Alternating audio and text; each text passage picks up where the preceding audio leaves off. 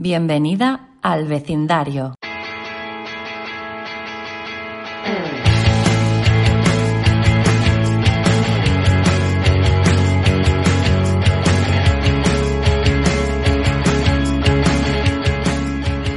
Muy buenos días, bienvenida al vecindario. Hoy tenemos a una invitada muy especial a la que sigo en redes. Ella es Susana Iborra. Bienvenida, Susana.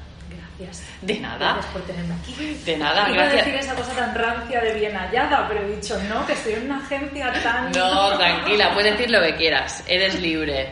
Ah, luego hablaremos de libertad porque he visto esa pregunta que has hecho en Stories. Pero primero vamos a poner a, a las vecinas en sintonía y explícanos un poquito quién eres y qué haces. Ujú. Vale. Uf. Ya, es que es difícil la primera pregunta, pero Sí. así os lanzáis. Vale. Bueno, yo ante todo soy una enamorada del amor en todas sus formas, eh, del amor de pareja, del amor de familia, el amor de la amistad, el amor a una misma, porque no todo tiene que girar en torno a la pareja. Y me dedico como psicóloga, sexóloga y terapeuta de pareja a ayudar a las personas de manera individual o en conjunto eh, para que tengan relaciones sanas, placenteras, equilibradas y todo eso. Me parece súper importante tu, tu labor y tu, tu tarea. Ah, ¿Me podrías explicar qué es el amor para ti? Bueno, el amor es un sentimiento ¿no? que podemos tener como, como decía, sí, por muchas personas, ¿no? En, en relación de pareja, pues incluso por más de una persona. Eh, pero amar es otra cosa. Amar sí que es construir algo, no es solo un sentimiento que tiene que surgir, que tiene que fluir y que ya está. Amar es otra cosa. Yo lo que enseño o ayudo o, o con lo que trabajo es con el amar, no tanto con el amor. Vale. Y entonces, ¿en qué consiste tu trabajo? ¿Llego yo a tu consulta? eh, ¿Puedo tener un problema con mi pareja o, o conmigo misma? Porque has hablado al principio de amarse a uno mismo, es importante también. Entonces, eh, ¿cómo viene la gente o, o con qué tipo de problemáticas vienen en la que tú puedes poner solución? Cuando hay una crisis, por ejemplo, en una relación de pareja, ya vengan los dos o una a una o de la manera que sea, o incluso también en las rupturas. A veces ayudo a las parejas a separarse bien, a, seguir queriéndose en ese proceso de separación y de, y de crecimiento ya por caminos distintos. A veces ayudo a las personas a superar una ruptura porque eh, muchas veces su vida giraba en torno a su pareja y entonces pierden la pareja y pierden todo, pierden el suelo en el que pisan. ¿no? Entonces les ayudo a, a ponerse en pie de nuevo a- y a construir su propia vida, no dependiendo de- del amor, sino agradeciendo el amor que pueda haber en, en él y- o en ella, pero ya no girando en torno a, a esa otra persona. ¿Crees que, que el amor, eh, nos han vendido una idea del amor, así como tú dices, dependiente? O sea, ¿te encuentras con, con esta idea?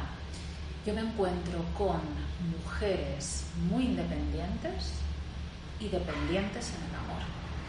Porque ahí llevamos todos los mitos del amor romántico, las películas, eh, toda esa idea de cómo debe ser una relación, eh, los referentes que tenemos, que, que a veces pues si no son los de pues, nuestros padres, de alguien cercano, pues cuáles son los de las novelas, los de las canciones, los de las películas.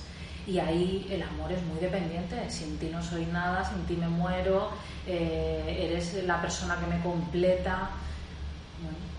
Pues toda esa serie de creencias en torno a las relaciones que creemos que son típicas de la persona, pues eso, que está en su casa y que todo con su pareja y demás. Y no, muchas veces es de una mujer feminista, independiente, que tiene sus amistades, su profesión, su círculo, todo, pero en el amor se responsabiliza y todo gira en torno a su pareja. ¿Cómo, cómo darte cuenta eh, de que necesitas ayuda? No de, de que tengas una relación tóxica, que si te parece ahora entraremos ahí, sino cómo, cómo puedes ver esas señales de que realmente dependes de, de tu pareja. Porque el amor te hace sufrir. Y no soy fan de la frase de saber si duele no es amor, porque el amor muchas veces duele y es sano que te duela, porque te está doliendo por algo, ¿no? Y en este caso a veces el amor duele porque tú no entiendes actitudes, porque tú esperas de tu pareja cosas que no llegan, porque tenías la idea de que en esta etapa de la vida la relación debía ser de determinada manera y no es. Y entonces te das cuenta de que tu relación de pareja, no tu pareja, sino tu relación, eh, te hace sentir mal. Y entonces si tú miras dentro, y miras dentro bien, dentro de ti, dices, bueno, ¿qué puedo estar haciendo mal yo? Porque lo que está haciendo mal él o ella lo veo claramente, ¿no? Porque es más fácil señalar el, el error. Pero ¿y yo qué estoy haciendo mal? Pues a lo mejor tengo expectativas que no son realistas. Que a lo mejor si estuviera con Menganita o con Fulanito eh, sería diferente. Pero estoy con mi pareja. Y tal como es él o ella, Mm, estas expectativas que yo tengo son realistas, es justo que yo espere algo de esa persona que no me, que no me puede dar porque, es, porque tiene este carácter o tiene esta manera de vivir o esta manera de ser, es justo. Entonces cuando empiezas a analizarte tú, empiezas a ver que llevas contigo un montón de creencias que no sabes muy bien de dónde las has sacado, que están ahí contigo, no te las has planteado, y empiezas, como se dice ahora esta palabra tan palabras de moda, ¿no? Cada año, este año es deconstruirse. Entonces, cuando te deconstruyes, cual tortilla de Ferra Madrid, te das cuenta de que a lo mejor esas creencias te venían de las de o de tus padres o de quien sea. Claro, eh, últimamente, pero que vivimos como una especie de revolución femenina, feminista, como quieras llamarlo, sí que es verdad que han aparecido series en televisión que tal vez te enseñan otra forma de vivir el amor. Ahora se me ocurre, por ejemplo, Valeria. que son, no sé si la has visto en Netflix, pues es la historia de cuatro chicas independientes que hacen un poco lo que les da la gana y son sexualmente libres. Pero a la vez también, y me gusta mucho lo que haces en tus redes sociales, analizas otras películas y en las que parecemos muy modernas, pero luego, por ejemplo, está lo de 365, que yo lo vi y es que lo tuve que quitar. Eh, ¿Qué pasa con 50 sombras de Grey y con este tipo de, de, pelis en las que se nos, se nos explica o se nos vende que la mujer debe ser sometida? Y claro, esto es muy peligroso, ¿o no? Muy peligroso porque ese sometimiento es en el marco de una relación de pareja, no es en el marco de la sexualidad. Porque luego habrá quien tenga un rol, por ejemplo, una mujer que pueda tener un rol de sumisa en una relación, pues eh, BDSM, y pues, pues tan pichi, pues fantástico, no pasa nada, pero luego en su vida en otra, otra, otra forma, ¿no? Eh, pero que tú asumas sin, sin más que ese amor, porque al final, ¿qué es 50 sombras de Grey o qué es 365? Es la historia de amor de una mujer que redime al hombre, que gracias al amor que ella ha puesto, a la creencia, a la entrega que ella ha puesto, ha hecho que un hombre torturado sea capaz de ser normal, ¿no? Ya no es un alma torturada, ahora es normal. Y se casa conmigo y tenemos hijos y tenemos una vida eh, pues muy convencional. Y ese es el sueño de muchísimas mujeres que se enamoran de alguien no por quienes son, no por cómo es esa persona, sino por su potencial. Yo, vamos, cojo este diamante en bruto y voy a hacer de él o de ella X. Es como que, eh, de la eterna salvadora, ¿no? Era al final moldear a la persona como tú quieres que sea y eso deja de ser un amor auténtico, digo yo, ¿eh?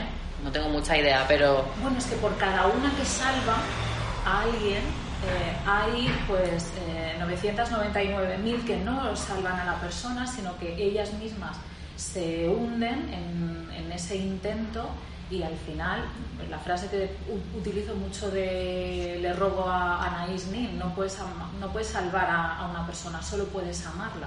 Y el amor, eso lo añado yo, el amor es que no es suficiente.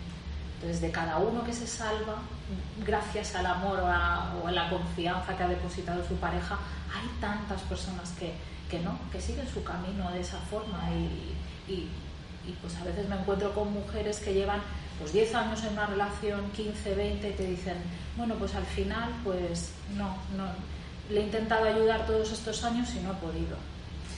Bueno, por eso, porque sigue siendo la misma persona que al principio, pero tú creías que cambiaría y no cambia. Claro. Que la gente cambia, ¿eh? O sea, no es decir, la gente no cambia, pero la gente cambia cuando desea cambiar, cuando está lista, cuando llega su momento. y puede eso ocurrir al año de estar en una relación, a los 20 años, o no ocurrir nunca. Entonces, deberíamos enamorarnos de la persona que es tal cual es. No de la que pensamos. Que podría llegar a ser. Wow, eso es fuerte. La verdad es que sí, que muchas veces tendemos a generar expectativas, pero con todo tipo de relaciones y, roles extraños entre una amiga o que al final te acompañan pues prácticamente toda tu vida y al final las personas también pueden cambiar, pero tiene que salir de una misma.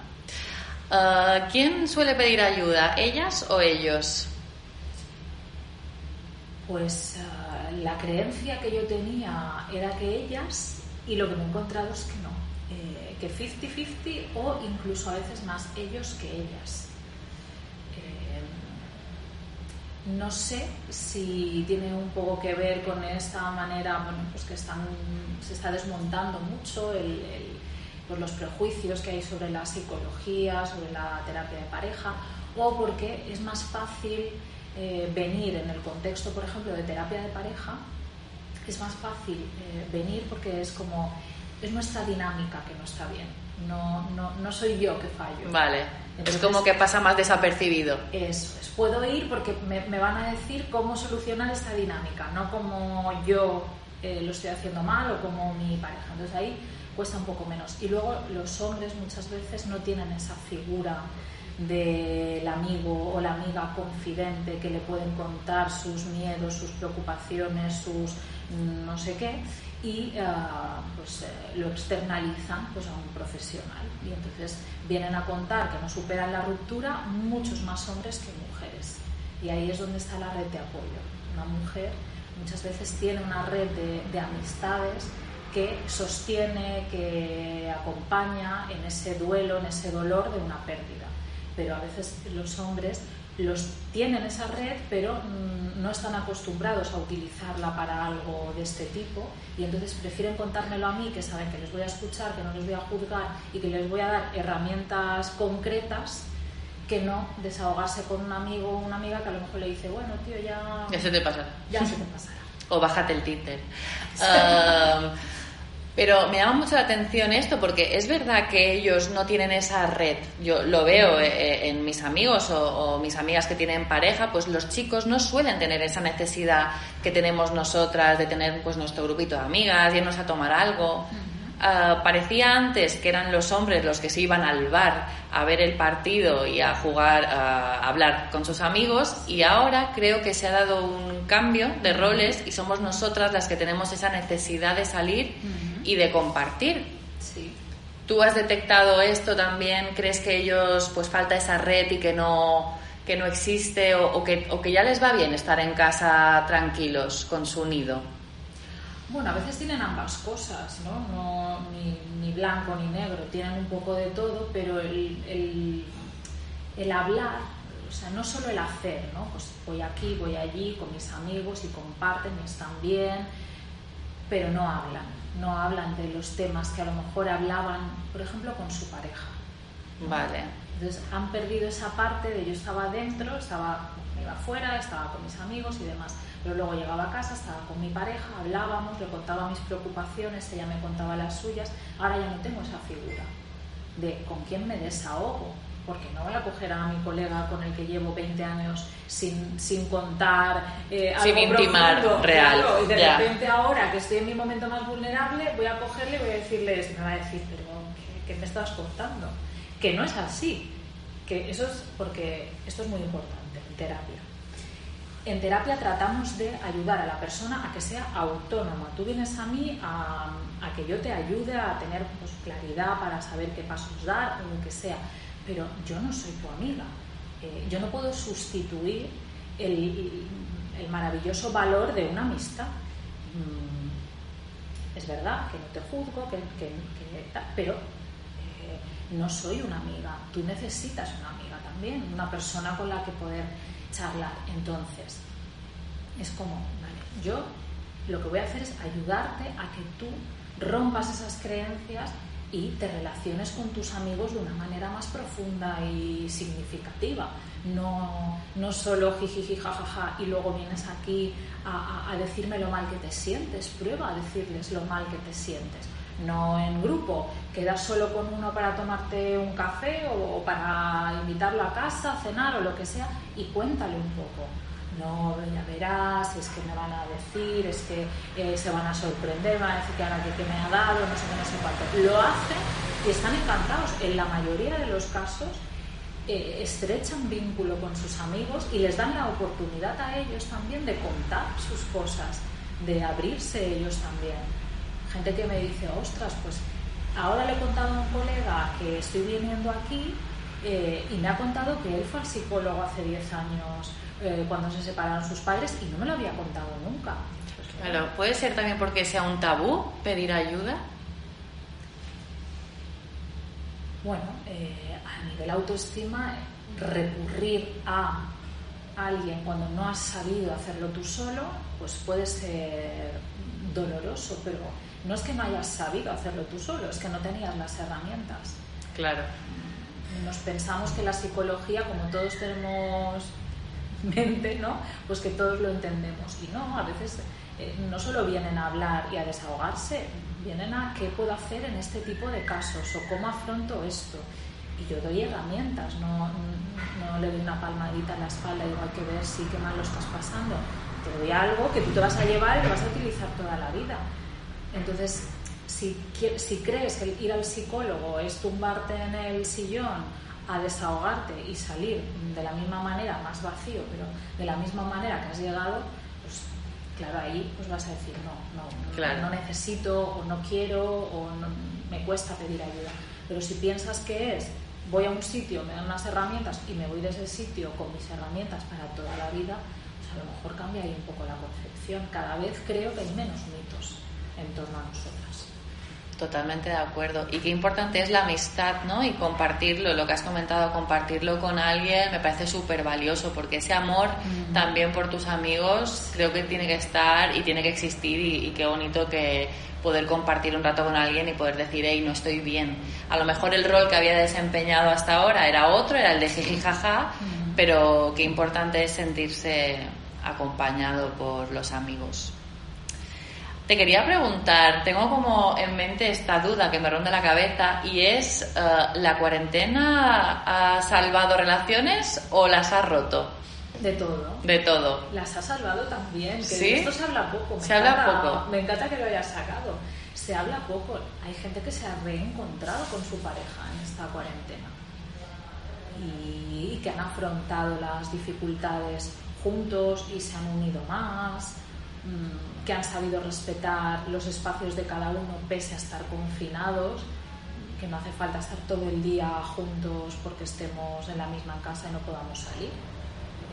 Pues, a momentos y, creo que hay muchas parejas que se hubieran separado pero no se han separado, que no sabemos dentro de un año, dentro de dos cómo estarán, ¿no? Porque todo es esfuerzo y hay que seguir trabajando, pero que se han reencontrado y luego parejas que estaban al límite y que a lo mejor si no se separan es porque económicamente o por temas de logística no pueden y otras que, que ya directamente, cuando me decía la gente de cachoteo, tú vas a tener más trabajo que nunca ahora al acabar la cuarentena. No, los abogados de familia son los que han tenido más trabajo que nunca. Yo no, porque por mí ya directamente no han pasado. Es verdad, se han saltado, se han saltado, la, terapia. Que bueno, qué triste, pero sí que es verdad que yo por un lado he detectado un aumento de separaciones eh, en mi círculo, gente que conozco, pero también he, detectado un aumento de baby boom. Están las dos vertientes. Los que se han lanzado a la piscina y han dicho aprovechemos y los que pues no han podido con, con, la presión y han decidido coger sus cuchillos y irse a, a vivir otra vida. Bueno, es que si estamos, bueno, la cuarentena ha servido, también mucho para estar hacia adentro, ¿no? Mucha gente ha hecho introspección.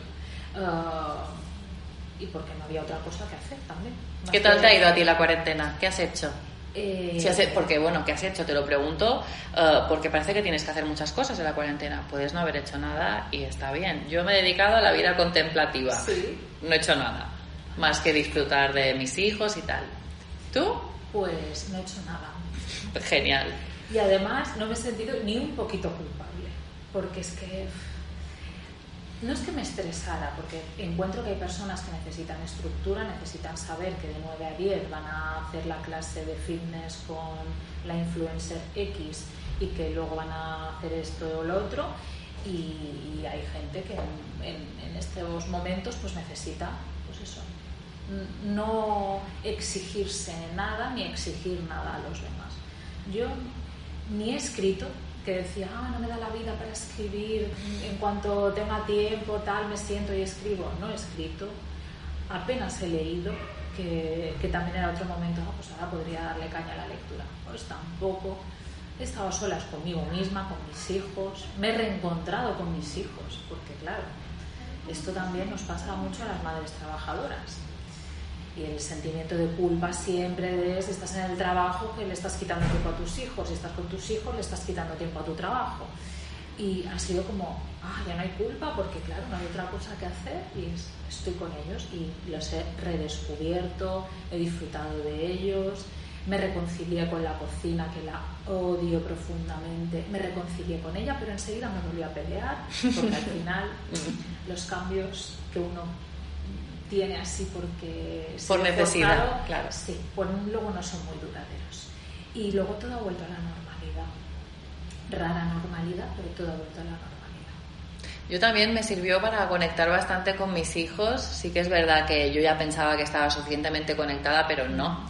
Y, y, lo he llevado bien por eso y he vivido momentos súper bonitos en, familia con ellos que de otra manera no hubieran podido suceder, porque la situación es extraordinaria. Te quería preguntar también muy un poco así a salto de mata de lo que me acuerdo. Yo había apuntado preguntas para Susana, pero mm, ya me conocéis, voy un poco a, mi rollo. Ah, ¿Existe el amor para toda la vida? Sí. ¿Sí? Existe. Existe el amor para toda la vida. Ahora, la forma de ese amor es ya otra historia. No puede ser la misma forma todo el tiempo. El agua de un río pues sigue siendo el mismo, el mismo agua, se va moviendo, pero nunca toma la misma forma y luego desemboca en el mar como si fuera el fin, ¿no? El fin de la relación o de la vida. Pero pasa por diferentes estados, pasa por, pues sí, el amor, pero es un trabajo de dos. Eso de yo me lo sé todo, me sé toda la teoría, la pongo en práctica y no me funciona, claro amiga, es que sois dos o tres los que seáis en la relación pero mm, no depende solo de ti. Si los dos están alineados, las dos personas están en la misma sintonía de esfuerzo, trabajo, adaptarse a las nuevas fases, a las nuevas circunstancias, crecer em, juntos, que no revueltos, eh, darse espacio para que a lo mejor uno salga y entre eh, de la relación o de casa o de como sea. Si uno se va adaptando y se va adaptando a la vez, puede durar para siempre. No voy a dejar escapar la oportunidad que me has dado diciendo una relación de dos o de tres. El poliamor. Mm. ¿Qué es el poliamor que está tan de moda o estaba de moda? Yo he oído y ha llegado a mis oídos y conversaciones con amigas. El poliamor parece la solución a todos los problemas, pero ¿qué es el poliamor realmente?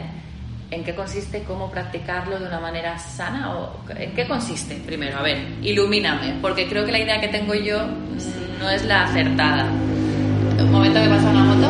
Ah, perfecto. Poliamor. El poliamor no es. Ah, bueno, es que, ¿cómo lo explico? Que no me metan jardines, que tampoco deseo meterme en, en jardines de este tipo tenemos las relaciones monógamas y las no monógamas. Entonces, tú sabes cuando tienes una relación monógama que pues, eh, es con esta persona y ya está. A, nivel afectivo y a nivel sexual, que esto, si mis compañeras sexólogas me escuchan, me dan por todos los lados, porque está muy mal separarlo del afecto y la sexualidad, porque en la sexualidad también hay afecto. Pero bueno, yo lo digo para que nos entendamos. Entonces, en una relación monógama, tú tienes de manera exclusiva, a través de tu pareja, pues eh, la sexualidad, la afectividad y demás.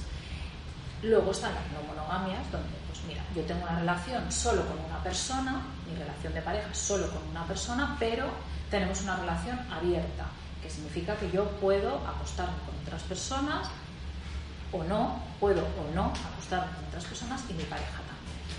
Y pactamos contárnoslo o no contárnoslo también, está incluido ahí. Y luego está pues, los intercambios de parejas, ¿no? swinger y ser swinger, que es yo voy con mi pareja, eh, no es salgo con mis amigas, me he liado con un tío y yo sé que eso está incluido dentro de mi contrato de pareja y, y ya está, sino yo me voy con mi pareja a algún sitio, a alguna fiesta, me voy a un local o me voy donde sea con otras parejas que son o quedamos por redes sociales ah, con otra pareja y nos intercambiamos.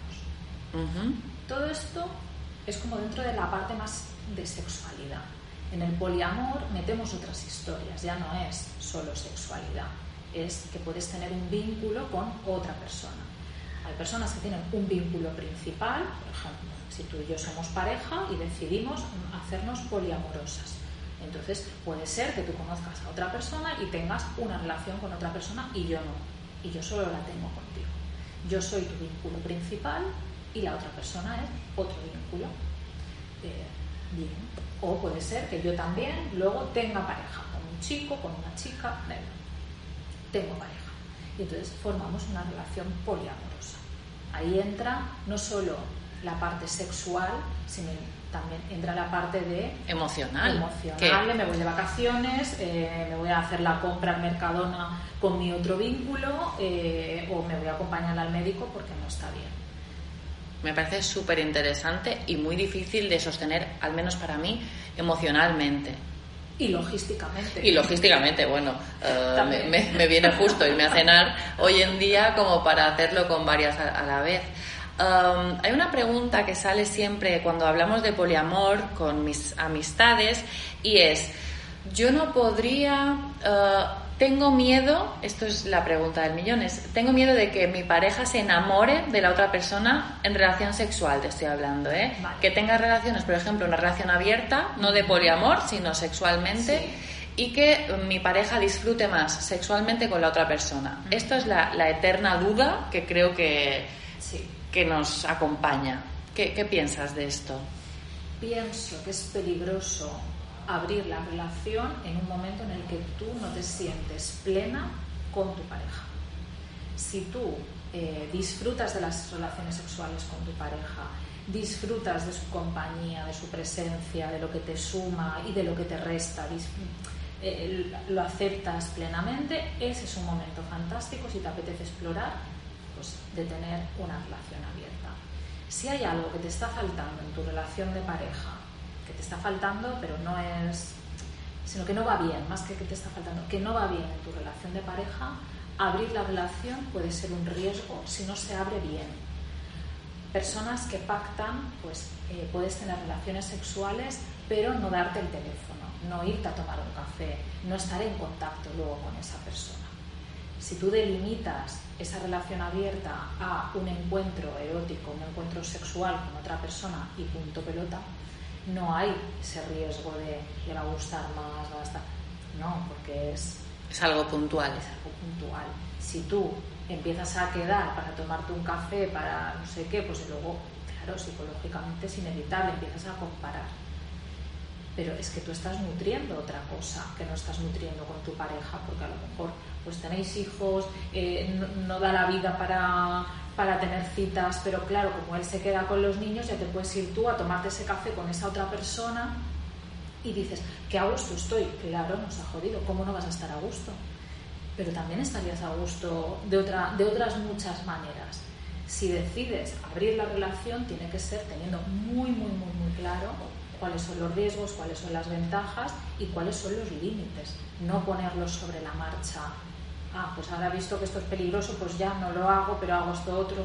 No, hay mucha, mucha comunicación por delante con la pareja para decir hasta dónde podemos llegar, eh, buscado o no buscado. Hay personas que dicen relación abierta, pero si sales de fiesta o sales a tomar algo, sales, sales en algún momento, surge, no lo buscas, surge y te lías con esa persona y ya está, y sin comunicación luego con ella ni nada. Bueno, y hay otras que dicen, bueno, pues, pues puedes tener un Tinder, o yo tendré un Tinder, Bueno, buscaré mm, ahí. De hecho, hay, hay parejas que tienen Tinder abiertamente y, buscan una persona para incluir en su relación, que al final También. existe. Sí. me llama mucho la atención porque las parejas que suelen ser más liberales a nivel sexual eh, no suelen tener estos miedos, suelen ser las que tienen más comunicación entre ellas. Los que tenemos más miedo eh, quizás somos los que practicamos la monogamia de forma habitual, nos han educado así, no concebimos de otra forma y tenemos miedo de que a mi marido disfrute más con menganita que conmigo y me deje. En cambio, los que sí que lo practican de una forma habitual, pues los veo como mucho más empoderados y mucho más seguros de sí mismos, ¿no? Lo veo como, con algunos partieron de la, de la base de la monogamia y de los miedos y se fueron quitando los miedos a medida que iban caminando. Desde donde uno está, desde la pareja convencional, ves a esta pareja liberal como, guau, qué apertura de mente. Claro. Hay de todo. Claro, claro, me imagino. Lo que nos enseñan en las pelis, claro, otra vez volvemos a las referencias que tenemos que quizás son cinematográficas y que al final pues ni es todo tan bonito eh, ni todo tan fácil y me imagino que es un trabajazo también interno de poder llevar a cabo pues esto, ¿no? Una de mis especialidades es eh, trabajar la infidelidad cuando se ha dado eh, o se está dando y, y, yo he tenido parejas no monógamas con dificultades por una infidelidad la primera vez fue como me ha explotado el cerebro. ¿Cómo es posible? Pues sí, porque si tú tienes un contrato y, y una de las partes no ha cumplido, ha transgredido un límite, sigue siendo una traición, sigue siendo una infidelidad, aunque sea dentro de una no monogamia. ¿no? Y, y ahí también se te quita un poco la, la idea de que la pareja no monógama es eh, como más avanzada mentalmente o más moderna. No. Eh, es simplemente que pues, ha hecho un trabajo interior, que es un trabajo de toda la vida, porque pueden surgir celos o problemas o transgresiones más adelante, pero es un trabajo de, decir, me compensa esto, lo otro, eh, estoy preparado o no, no necesito estar del todo preparado para dar ese paso, también parte irá sobre la marcha y luego aceptar que es que hasta en una monogamia tú puedes llegar esta noche a tu casa y que tu marido haya hecho las maletas y te diga me voy. Es que no hay ninguna garantía en ningún tipo de relación. En nada. No hay garantías. Y como no hay garantías, pues vamos a disfrutar. Con honestidad. Con honestidad siempre. Eh, ¿La monogamia es sano? ¿Qué es lo natural realmente? ¡Wow! ¿Es natural la monogamia? Sí. ¿Sí? Y la no, la no monogamia también. Vale. Es decir, mm, hay teorías de todo tipo. Ahora bien, ya no somos los animales que éramos o los eh, seres no tan avanzados que éramos cuando escogimos la monogamia, fuera natural o no, fuera un constructo eh, social o fuera un instrumento social para conseguir X, sea lo que sea, ha imperado durante mucho tiempo por personas que estaban hechas para la monogamia y por personas que no estaban hechas para la monogamia. Entonces, si tú, de nuevo, introspección, miras para adentro y dices, es que yo no estoy hecha para la monogamia, pero me, me empeño en ser monógama y ¿qué ocurre? Pues que al final termino o sufriendo o haciendo algo fuera de Mira, no me lo puedo creer, o sea, es una calle peatonal, jamás pasan coches, jamás. Abrimos las ventanas por el tema del coronavirus y no pasan, no paran de pasar coches en este temazo que no quiero, por favor, puedes repetirlo. Repetimos. Repetimos. Eh, pues no sé por dónde iba. Pues lo de, lo de la monogamia, que tú puedes ser monógama o pensar que lo eres.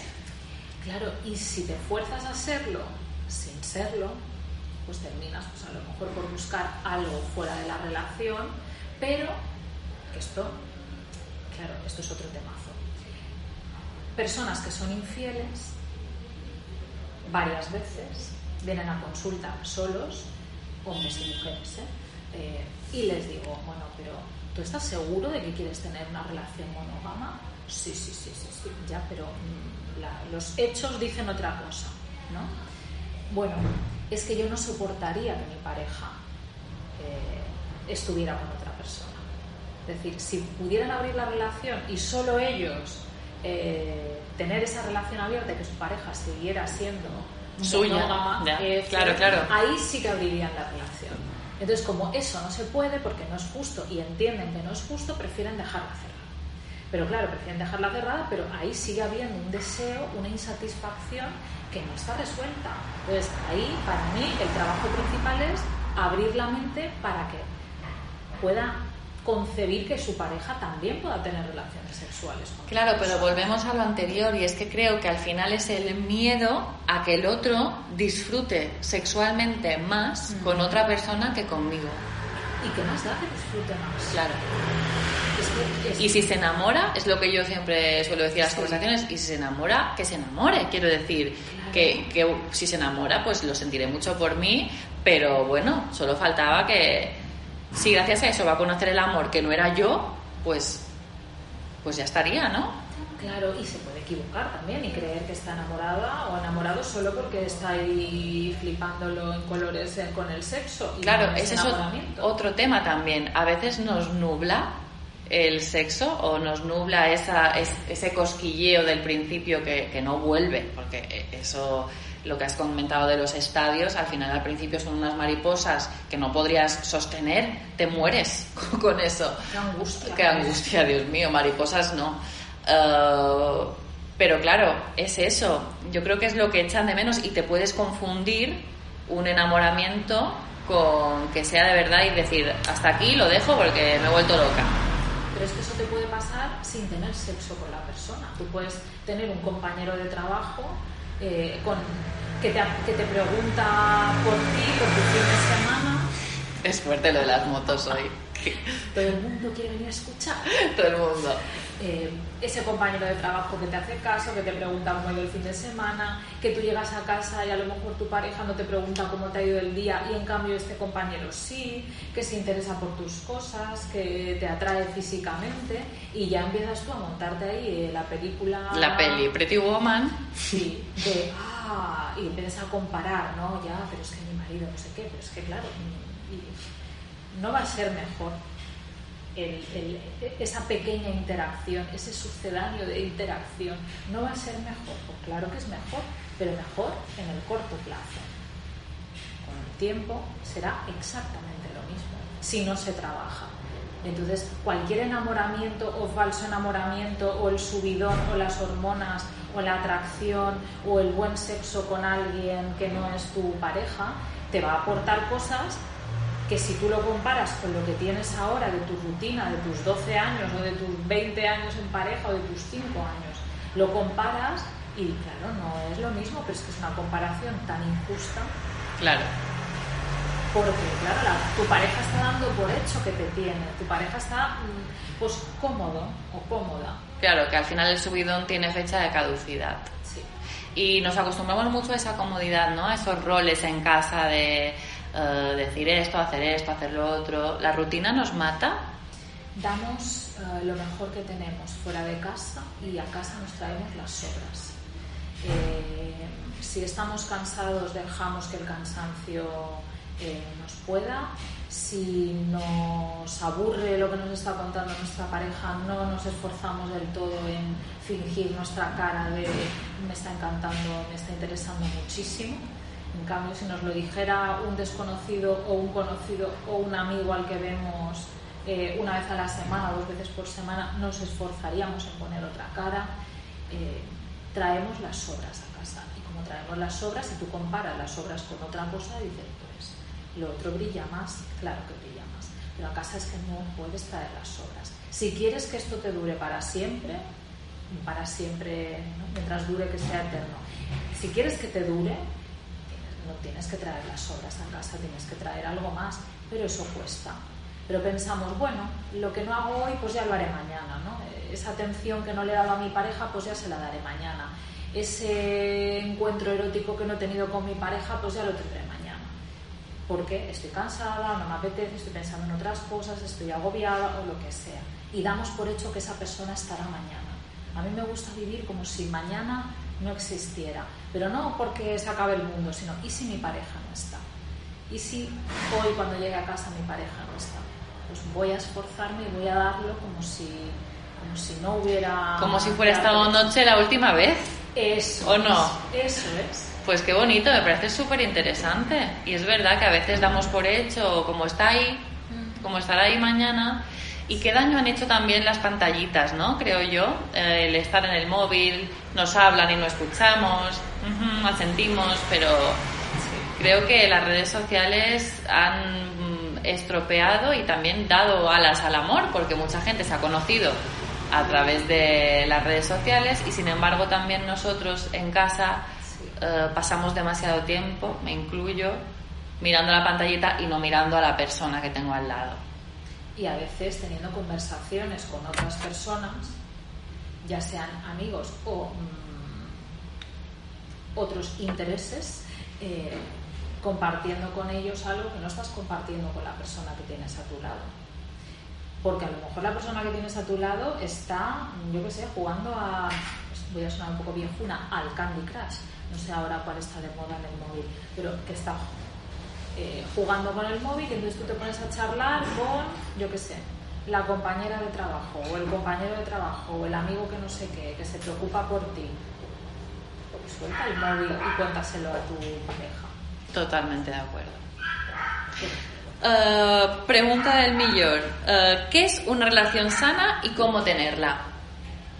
Pregunta del millón, que cuán- ¿cuánto tiempo tenemos? No, eh, estamos ya a lo último, pero es que claro, eh, tengo muchas preguntas. Dios mío.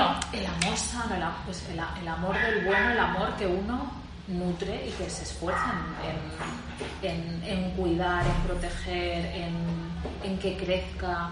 Eh, ¿Cómo reconoces el amor sano, por ejemplo, hacia un hijo? Hacia un hijo lo ves claramente, ¿no? Claro. que es atención, darle seguridad, darle palabras de, de- de afecto y palabras que eh, influyan en su autoestima. Eh, sabemos que también necesitan afecto físico, ¿no? caricias, abrazos. Con un hijo lo tenemos clarísimo. Tenemos que poner límites, eh, no a todo que sí, no ser complacientes con nuestros hijos, pero tampoco demasiado críticos. Sabemos cómo ser buenos, o sea, dar amor del bueno a un hijo. Pues lo mismo hacia una pareja. Necesita exactamente lo mismo. Aceptación, comprensión, tiempo, eh, palabras, afecto físico, miradas. Lo mismo. Lo mismo, porque al final somos personitas.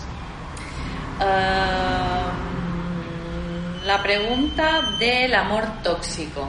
¿Qué es el amor tóxico? Y cómo, no lo entiendo, en serio, la- las motos hoy, mm, es que, hay una competición de moto, MotoGP. Eh, el amor tóxico, ¿cómo identificar esos, esos pequeños matices o no pequeños que te dicen que algo no va bien, que es que tu pareja no te quiere bien? A veces decimos amor tóxico cuando en realidad nos estamos refiriendo al maltrato. Vale. Y creo que las redes y los pseudo profesionales de este mundillo, que ahora todos por haber tenido una relación de pareja son expertos en pareja, eh, te están hablando del amor tóxico, pero en realidad te están hablando de maltrato y están como blanqueando el maltrato. No, no es un amor tóxico, eso es maltrato, puro y duro. Otra cosa es el amor tóxico. El amor tóxico es esa relación en la que hay idas y venidas. Eh, te dejo, volvemos, te vuelvo a dejar, te vuelvo a coger. Eh, en cuanto te veo que estás con otra persona, vuelvo otra vez a tu vida, toc toc, ábreme, he cambiado, eh, me he dado cuenta de lo que valías, no sé qué, no sé cuánto. Eso es un amor tóxico, o eso es una relación tóxica. Una relación en la que uno a lo mejor es como ahí que absorbe todo de- del otro, eh, se aprovecha de, o de la complacencia, de la buena voluntad, de la falta de asertividad de la otra persona y hace que todo gire en torno a él o a ella. Y luego está lo que mucha gente llama amor tóxico, que es maltrato, que es cuando pues, tu pareja te manipula, eh, eh, te hace ver cosas que en realidad no son, eh, quiere que veas la realidad a través de su mirada, son, te coacciona, te controla, pero no con temas tan así tan evidentes, ¿no? Como el tema de enséñame tu móvil o eh, no vayas con esta gente o... O la no. falda así, no. Sí, eso es como lo más evidente, pero hay otras maneras de manipular y de controlar a una, a una pareja. Por ejemplo, a través de yo me hago la víctima, yo me hago pobrecito, pobrecita, para que tú dejes de hacer cosas sin que yo te la pido. O sea, yo no, ni te lo tengo que pedir. Basta con que yo te ponga mala cara o que me ponga triste para que luego tú decidas voluntariamente, porque tú quieres, no ir con tus amigas esa noche a cenar y quedarte conmigo y no he necesitado decirte ni amenazarte absolutamente. ¿Y esto es maltrato? Esto es maltrato.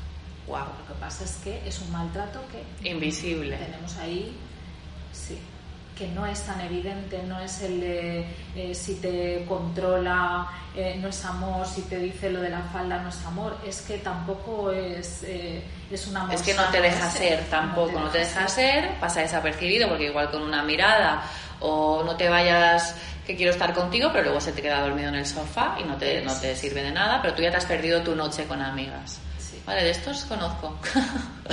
conozco varios, pero sí, es verdad. Um, creo que tenemos una responsabilidad también de empezar a llamar a las cosas por su nombre y lo que es es y lo que no es no es. Eso es. Uh, llegamos al final porque llevamos ya 45 minutos. Uh, ¿No podemos grabar otro? Sí, otros sin coches, sin vehículos. Uh, suelo hacer tres preguntas mm, aleatorias a lo último, como para. ¡pa! Vale. La primera es: como este es un podcast que lo escuchan muchas em- emprendedoras, Sí. me gustaría saber si tienes nómina. ¿Cobras dinerito cada mes? O sea, ¿tienes tu sueldo? No, ¿No? soy muy mala. ¿Eres mala con las finanzas? Soy muy mala con las finanzas. Pues esto tiene. Nieves Villena, por favor. Nieves ven a mí. Villena, ven a mí, pues sí, pues sí, te iría muy bien. Hay que valorar, sí, es una forma de amor también Sí, eso. sí. Ojo con eso. Segunda pregunta, ¿tienes Satisfyer? Oh, yeah, claro. Por supuesto, hombre, tengo claro. de todo, tengo el diamante, tengo el, claro, dedicada al mundo de la sexualidad, te puedes imaginar, tengo Claro. que probarlos todos. para Claro, pero hay como mucha gente que, que está como un poco en contra y también que lo viven como un tabú. Eh, sí que es verdad que hay como un resurgir, pero sigue habiendo um, una parte como en contra que incluso lo han disfrazado como de feminismo. El hecho de usar el Satisfyer, por ejemplo, como diciendo, no, eso es un instrumento y tú tienes que tener el placer en tus manos y tú misma tienes que saber. Pero bueno, a mí me parece una, una tontería como un templo. Quiero decir que si está la herramienta, es lo que explicabas tú. Como ir a pie o ir en autobús. El autobús es un mecanismo de instrumentalización, de control o de consumismo. No, es un vehículo para llegar al mismo lugar que llegarías andando o de otra manera. Bueno, o con un coche. Pues es un vehículo más. A veces te apetecerá ir caminando, otras veces en autobús y otras veces en coche. Conduciendo tú o de copiloto. Bueno, pero mm, no es más feminista la que lo usa ni la que no lo usa. Totalmente de acuerdo. Hemos llegado al final. Te iba a preguntar qué llevas en el bolso también. ¿Qué sueles llevar en el bolso? piezas de Lego, eh, Kleenex usados, eh, mm, maquillaje cuarteado, eh, cuadernos y bolis Cuadernos y bolis siempre. y ahora gel hidroalcohólico, por supuesto. Ah, pues creo que te voy a invitar otro día. Hoy lo hemos dedicado más al amor y me gustaría invitarte otro día a hablar más de sexo, Oh, ¿no? Porque me he quedado como, porque ya, ya llevamos casi 50 minutos y me he quedado como con ganas de más. Pues hacemos Ha- la continuación. Ha sido un preliminar. Los Ah, preliminares no existen. no existen. Todo venga. forma parte. Todo que, a ver, no, Todo. ahora especifica porque se van a quedar con las ganas. ¿Cómo que no existen? Si llamamos preliminares a ese juego, a la masturbación, a los besos, a tal, ¿qué significa? Que puede haberlos o no dentro de una relación. Vale, ¿cierto? Pero eh, si pensamos que todo eso ya es sexo, pues a lo mejor hay días que no te apetece el coito, no te apetece una penetración, pero sí que te apetecen besos y hacer la cucharita. Y eso también es sexo. Vale, vale, vale, pues me guardo el as en la manga para tenerte muy pronto y volver a preguntártelo.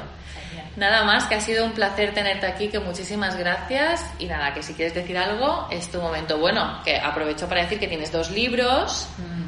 Eh, que son... Felicidad, que, es un- que no es un manual de, au- de autoayuda, por favor. Vale. Es eh, un canto contra los manuales de autoayuda en el que doy herramientas, pero no quiero que se tome como, ah, esto es magia, es, Vale. es lo que es, son herramientas para ayudar a, a superar los obstáculos de la vida. Y luego tengo una novela erótica, La tengo. romántica, eh, romántica más, más romántica que erótica, diría yo, eh, sobre una mujer que vuelve a empezar. Que vuelve a empezar. eh, pues, se diría que en el mundo de las relaciones, pero yo creo que vuelve a empezar ella pues, con su vida. Pues muchísimas gracias. No, ha gracias sido un placer. Para mí también. Te seguiremos de cerca. Gracias, Susana.